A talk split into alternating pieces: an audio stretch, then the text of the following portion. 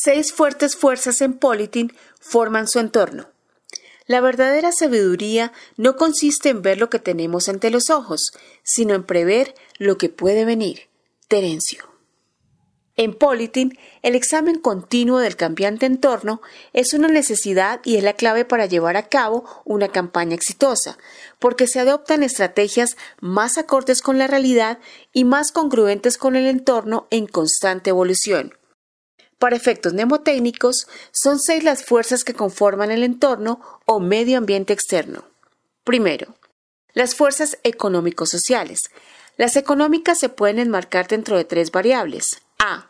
La distribución del ingreso, porque a medida que varían los ingresos disponibles, los patrones de voto tienden a cambiar. B. La inflación, ya que una elevación general de precios sin un aumento correspondiente en los salarios hace que el poder de compra sea menor e incide también en el voto. Y C.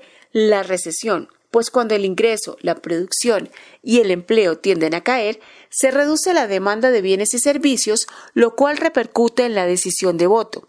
A pesar de que el cambio social es tal vez la variable externa más difícil de predecir dentro de los planes de Politing, esta tiene gran influencia en las actitudes, valores y estilo de vida de los electores.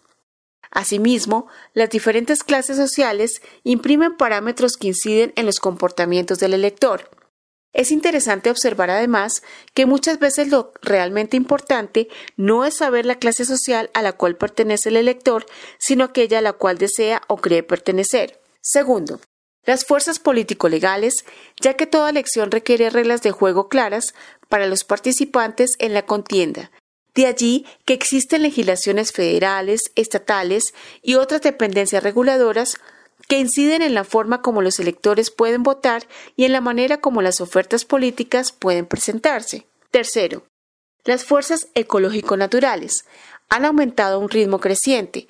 Es posible distinguir tres tendencias. A. La creciente escasez de materias primas, los recursos renovables, como los no renovables, se deben tratar racionalmente y sin desperdicio. B el aumento de la contaminación en todas sus modalidades y C, la creciente intervención del gobierno en la administración y control de los recursos naturales porque el vínculo entre política y ecología es cada vez más estrecho. Cuarto, los aspectos tecnológicos son las fuerzas que más dramáticamente están moldeando el mundo de hoy.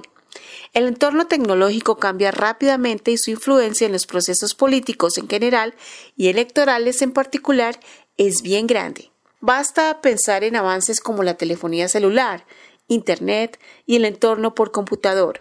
Y es que si no se mantienen al día con los rápidos cambios tecnológicos, descubrirán pronto que sus ofertas políticas son anticuadas y sobre todo perderán nuevas oportunidades.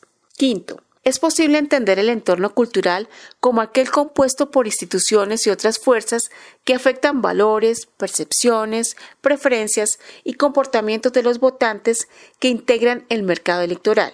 Y es que todo elector crece y se desarrolla en una determinada sociedad que moldea sus creencias y valores básicos, aportándole a una visión del mundo que define sus relaciones consigo mismo y con los demás ciudadanos.